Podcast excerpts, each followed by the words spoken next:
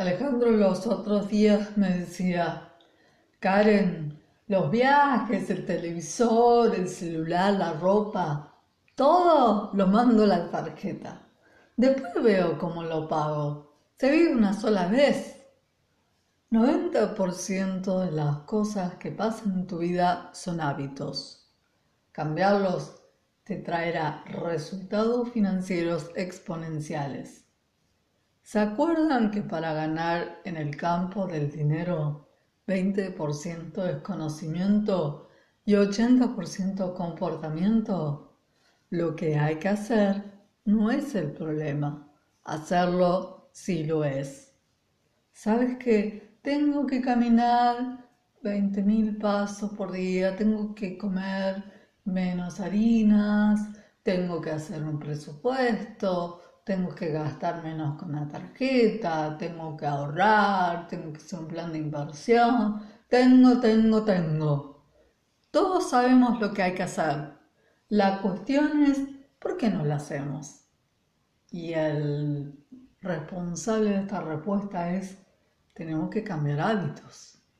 Sin crear nuevos hábitos es muy difícil que transformemos nuestras finanzas o que cambiemos nuestros comportamientos. Por eso es tan importante que hoy hablemos de ese 80%. Si querés saber más cómo transformar tus finanzas y crear nuevos hábitos, quédate en este podcast. Vos te enfocás mucho en tus números, en las ganancias, en tus deudas, en todo lo que tenés que pagar, en los intereses. Te mirás mucho eso, mirás los números, mirás el 20%, los datos, la información, pero no lográs hacer cambio en tu finanza. ¿Y por qué es esto? Y porque no entendés por qué lo haces, no entendés o no mirás en profundidad. Es como esto, el 20% es como la punta del iceberg. Pero eso no es lo único que hay, hay que mirar la profundidad, que es ese 80%, el comportamiento tenemos que poner luz en nuestro hábito. ¿Por qué hacemos lo que hacemos y por qué sabemos que hay que hacer tantas cosas? Tengo que, tengo que, pero no lo hacemos. Por nuestros hábitos. Hay que crear nuevos hábitos. Tirar por la borda los que tenemos y que no hacen que hagamos un uso óptimo del dinero y creemos unos nuevos que sí van a optimizar nuestras finanzas. ¿Te acuerdas de Gabriel yo te conté la historia de él hace un tiempo. Gabriel gasta, gana 80 mil pesos por mes, pero ¿qué pasa con Gabriel? Gasta 120 mil. Y Gabriel cree que va a estar todo bien cuando él gane 120 mil, igual lo que gasta. Tiene un aumento de sueldo, comienza a ganar 150 mil pesos por mes, pero ¿qué pasa? Gasta más, gasta 180 mil. Y él cree que cuando gana 180 mil, ahí se le resuelven todos los problemas. ¿Cuál es el, quién es el problema? ¿El dinero que gana Gabriel o Gabriel? Son los hábitos que tiene Gabriel con respecto a su dinero que hace que gaste cada día más y que el dinero nunca le alcance. ¿Qué haces? ¿Qué querés cambiar? ¿Qué te gusta hacer o qué no? Cambiar un hábito no es sencillo, pero no es imposible.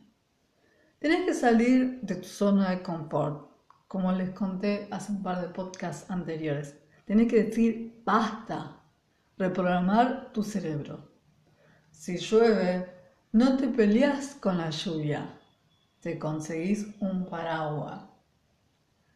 Si gastás con tu tarjeta lo loco, como un descosido, no le vas a echar la culpa a la tarjeta de crédito, sino que vas a revisar cuáles son tus hábitos que tenés con respecto a la tarjeta. ¿Por qué compras de manera compulsiva? Entonces, ¿cómo cambiar un hábito? Realizando un proceso de repetición. Pero antes de desarrollarles la estrategia de crear un hábito nuevo, lo primero que tenés que hacer es conocer tu por qué, tu propósito. ¿Qué querés conseguir con esos resultados, con ese cambio de hábito? ¿sí? ¿Qué es lo que realmente querés conseguir? Ahí ese es el primer paso, porque si vos no sabes tu propósito, tu por qué, es como que va a sonar como impuesto, como ese tengo que caminar 10.000 pasos. Si lo haces de esa manera, no vas a conseguir resultados, no vas a cambiar un hábito. El hábito tenés que tener muy en claro tu porqué y tu propósito. Entonces, en vez de decir, tengo que caminar 10.000 pasos porque me lo dice el médico, porque tengo que moverme más, ser más activo, te vas a reemplazarlo de esta manera. Voy a caminar 10.000 pasos por día porque quiero sentirme bien, quiero tener más energía, quiero moverme más porque hace bien a mi cuerpo. ¿Sí? ¿Ves la diferencia?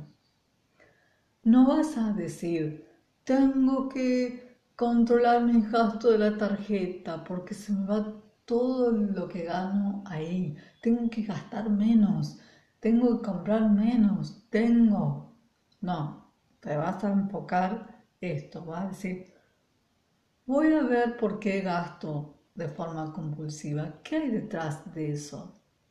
compro porque necesito, creo que lo necesito y en realidad estoy con la compra reemplazando una emoción o porque cuando era niño mis padres vivían en la escasez y ahora que soy adulto quiero llenar esos vacíos emocionales.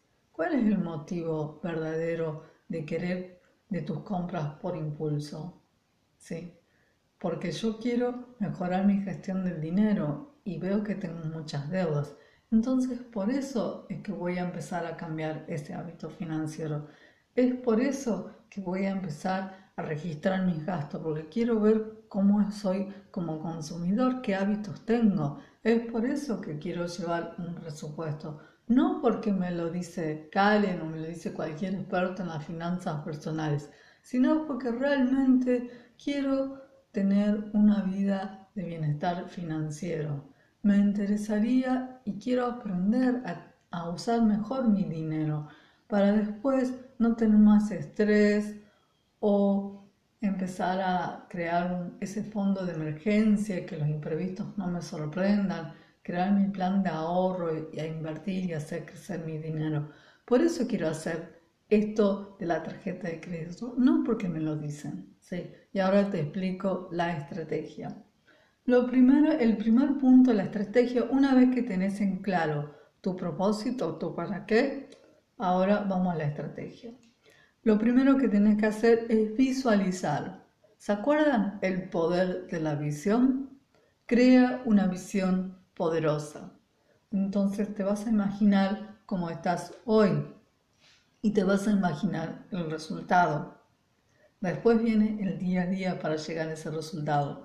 Pero eso es lo primero que tienes que hacer. Porque vos te imaginas cómo estás hoy y te imaginas cómo estás en tu futuro, eso te motiva. Y tráelo todos los días presente. Antes de irte a dormir, imagina esa situación, ¿sí?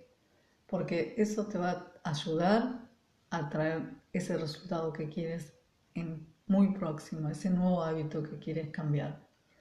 Dos, tienes que sustituir, no dejar un vacío. Por ejemplo, ¿querés dejar de comer harinas? ¿Querés dejar de comer azúcar? Bien, lo dejas. Deja ese hábito porque no es un buen hábito de alimenticio. ¿Querés dejar de comer comida chatarra? Bien, perfecto pero lo tenés que sustituir, tenés que llenar el vacío, porque si no, cuando tienes ganas de comer esas comidas, y como decís, ¿y con qué lo reemplazo? ¿Volvés a la comida chatarra? ¿O querés reemplazar, dejar de usar la tarjeta de crédito para, para compras convulsivas? Entonces, quiero dejar las compras compulsivas, tenés que dejar la tarjeta de crédito hasta que aprenda a crear un nuevo hábito financiero. Entonces, ¿qué hago? Voy a usar efectivo, voy a usar tarjetas de créditos precargables y para un propósito, para comprar comida, para el combustible, para un café, ¿sí? Exacto. Entonces el tercero es no motivar el hábito, o sea, desconectar las señales de donantes. ¿Cómo es esto? Si una tarde de un sábado me voy al shopping a pasear y voy con la tarjeta, si querés ir al shopping a pasear, no vayas con dinero. Así evitas las compras convulsivas, las compras emocionales, porque si vas con la tarjeta o vas con el dinero, al final vas a volver otra vez con un montón de bolsas comprando cuestiones, bienes que no necesitas. O si querés dejar de comprar harina, comer harina, no vas a pasar por la panadería, ¿sí? Porque te vas a tentar vas a entrar y volvemos a los viejos hábitos. Y cuatro, repetir, repetir, repetir. Se dice que repitiendo por 21 días o por un mes, el hábito ya está creado, ya lo volviste a crear y dejaste atrás ese viejo hábito. Y lo más lindo que viene una vez que uno logra instalar ese nuevo hábito, reprogramarse, es el poder de la recompensa. La experiencia te demuestra que si cambias un hábito, puedes ir por más. Si comenzaste a caminar 10.000 pasos por día y al llegar terminó el mes y sentiste el cambio, sentiste que bien estás, como, o sea, todos los cambios que te trae el ejercicio físico, te sentís mejor, con más ganas, con más voluntad, eso te va a traer otros hábitos, como tomar más agua, comer menos comida basura. Gastar menos, tener menos compras por impulso, usar menos la tarjeta de crédito, eso también te va a traer consecuencias importantes en tus finanzas. Vas a tener menos dinero en deudas y vas a decir, uy, me sobra un montón de plata. Claro, todo el dinero que no se te iba en deuda, lo vas a poder utilizar para crear tu fondo de tranquilidad, para ahorrar, para invertir. Te voy a dejar un par de hábitos casi para cerrar este podcast para incorporar en tus finanzas. ¿Qué nuevos hábitos podés tener en tu vida? Si es que todavía no los tienes, te recomiendo estos. Invierte en educación financiera, planifica tus metas, conoce tus objetivos y optimiza tu dinero y usa tu tecnología, la tecnología para activar recordatorios y pagar a tiempo. ¿Todavía te decís que los números no son para vos que es tarde para comenzar, que lo vas a intentar, que el lunes arrancás, que no se te vaya el tren. Toma el control de la forma en que utilizas el dinero y si necesitas modificar un hábito, hacelo hoy.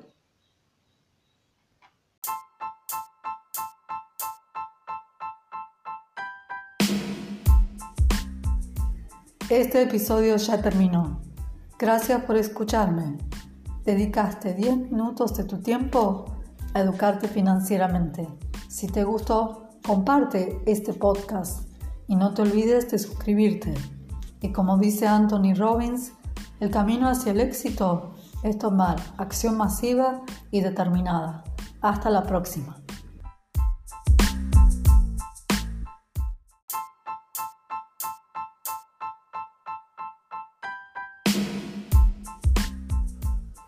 Bienvenidos al podcast de Canet Finanzas y Gestión. Mi nombre es Karen Torres y voy a hablarles de diversos temas financieros para que aprendas a ordenar y gestionar tu dinero, tomar mejores decisiones financieras e impulsar el crecimiento de tu emprendimiento y economía personal. Mi objetivo principal es que estés informado, brindarte herramientas y fundamentalmente motivarte a que tomes acción. ¿Cómo transformar un limón en millones? Eso es inteligencia financiera. No se trata de lo que pasa a tu alrededor, sino de cuántas soluciones diferentes se te pueden ocurrir para hacer crecer tu economía.